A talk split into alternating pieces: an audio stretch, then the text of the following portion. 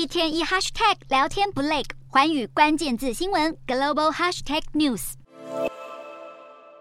持续多天的好雨使得水面不断上涨，河川变得波涛滚滚，洪水宛如一头猛兽，准备吞噬一旁的村庄。印度北部的滂沱大雨造成山洪爆发、土石流等灾害，各地传出的死亡人数加总已经有好几十人。此外，还有大批居民和游客统统沦为灾民。而传出豪雨灾情的，还有日本九州北部福冈县等地区。多名气象预报员十日纷纷发出警告，九州北部地区恐怕将迎来史上最强烈的降雨，灾情恐怕会造成居民的生命危险。因此，当局也呼吁民众撤离家园进行避难，以确保人身安全。除了已经有死伤传出，其中福冈县和邻近的大分县已有超过四十二万人接获最高级别的撤离警告。同样位处北半球的美国纽约州，现在也遭遇了暴雨侵袭，导致山洪爆发。纽约东北部地区遭遇灾难性大雨来袭，使国家气象局对包含纽约市在内的多处发布洪水警戒。其中哈德逊河谷地区的灾情尤其严重。纽约州州长侯可随即宣布，位于纽约西北部的橘郡和位于中部的安大略郡进入紧急状态。而在地球的另一端，步入冬季的南非也出现了异常的极端气候现象。南非商业之都约翰尼斯堡与其他高海拔地区十日罕见降雪，虽然当地许多居民对此感到十分兴奋，但气象单位表示，这样的天气现象是二零一二年来首见，并并且警告道路可能会因此封闭。酷寒的低温恐怕会对境内游民的生命安全造成危害。